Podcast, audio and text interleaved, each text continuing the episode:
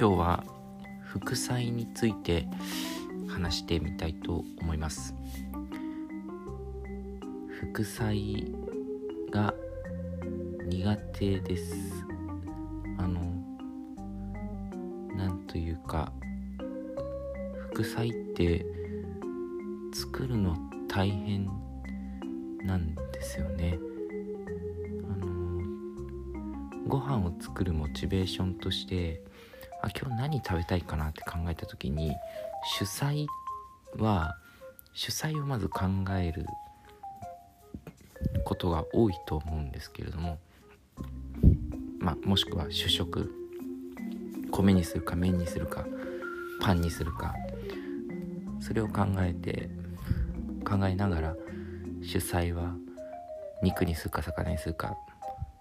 まあ、いろいろ考えると思うんですけど副菜ってそこのモチベーションに、うん、作るモチベーション考えるモチベーションに上がってきづらいっていうのが一個あると思うんですね。であの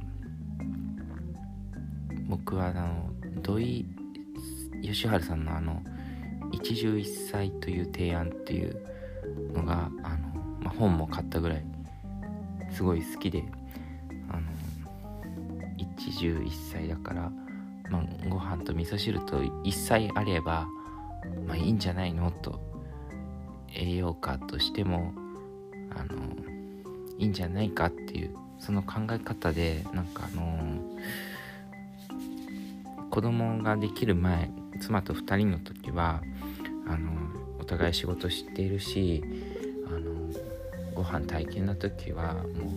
大変な時の言い訳で一汁一菜だよっつってあのそんな感じでやってたのですごいそのシンプルさが好きでむしろ副菜いらないなぐらいの感じに思っていたりしてあのその土井さんのその一汁一菜っていう以前からなんか僕は旅館例えば旅館行った時なんかになんかすごいたくさん品数出るのが結構苦手であんまり好きじゃなくて、うん、あの本当に好きなおかずとご飯をめちゃくちゃ食べたいっていうタイプで。で副菜を作ると洗い物も大変になるしっていうところであのー、何しろ副菜を作るのも食べるのも苦手。よく世の中で言うなんかいいことがあると副菜をあの一品増えるかもねみたいなそういうのよく言うと思うんですけど僕全然副菜増えるの全然嬉しくないっていうかそういうタイプなんですけれども。まあそんなところではあったんですが子供が生まれてからやっぱり副菜がないっていう食卓になかなかしにくいという状況が生まれてきましてご飯味噌汁主菜。で副菜なしっていうメニューがなかなかできない、まあ、妻がそうしたくないっていうのもあるし僕もあんまりなんか家庭科の授業で出てくるようなあの献立みたいのが理想だとすると食文化的に副菜はつけたくなってしまうっていうのがあってで妻はすごいなと思うのは、まあ、パッパッと作るんですね。今2歳7ヶ月の息子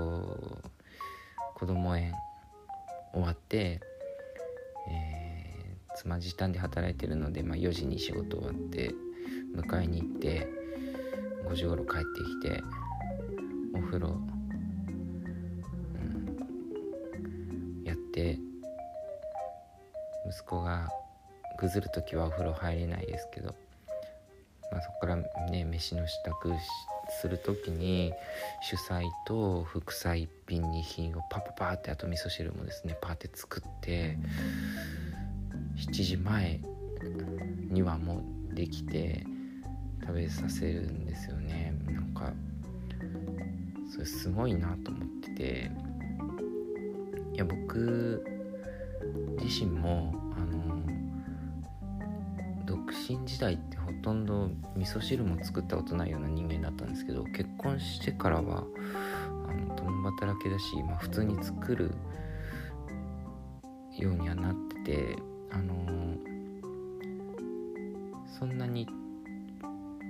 食べられない料理ではないと思うんですよ。でえっと作れるんですけど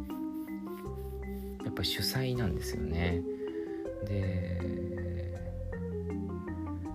副菜にいつも困るっていうのがありました、まあ、子供が生まれてから離乳食も作ったりしているしあの離乳食が終わったとっくに終わってるんですけど、まあ、今でも作るんですけど副菜って悩みどころだなと思っています、最近あのもう一番便利な副菜メニューはあのごまあえでごまあえの便利なところはあのキャベツにしろほうれん草にしろ小松菜にしろまあ人参とか細かくこうあの刻んだようなものとかでもごまあえにしときゃ息子バクバク食うっていうのがあってごまあえばっかになっちゃいますね。あと最近ちょっと覚えてきたのがあの大根の煮物かぶの煮物、まあ、それらにちょっと油揚げとか足してあのそんな感じで作るようになってきました。ただ息子は大根の煮物とかかぶの煮物はあんま食べないですね。だけど、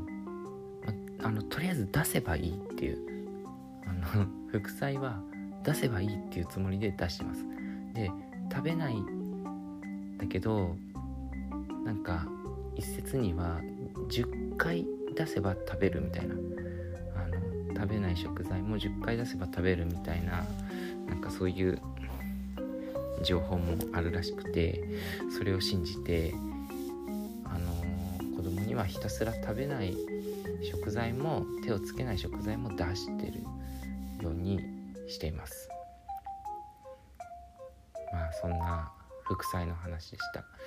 何しろ副菜のレパートリーを増やしていけたらなと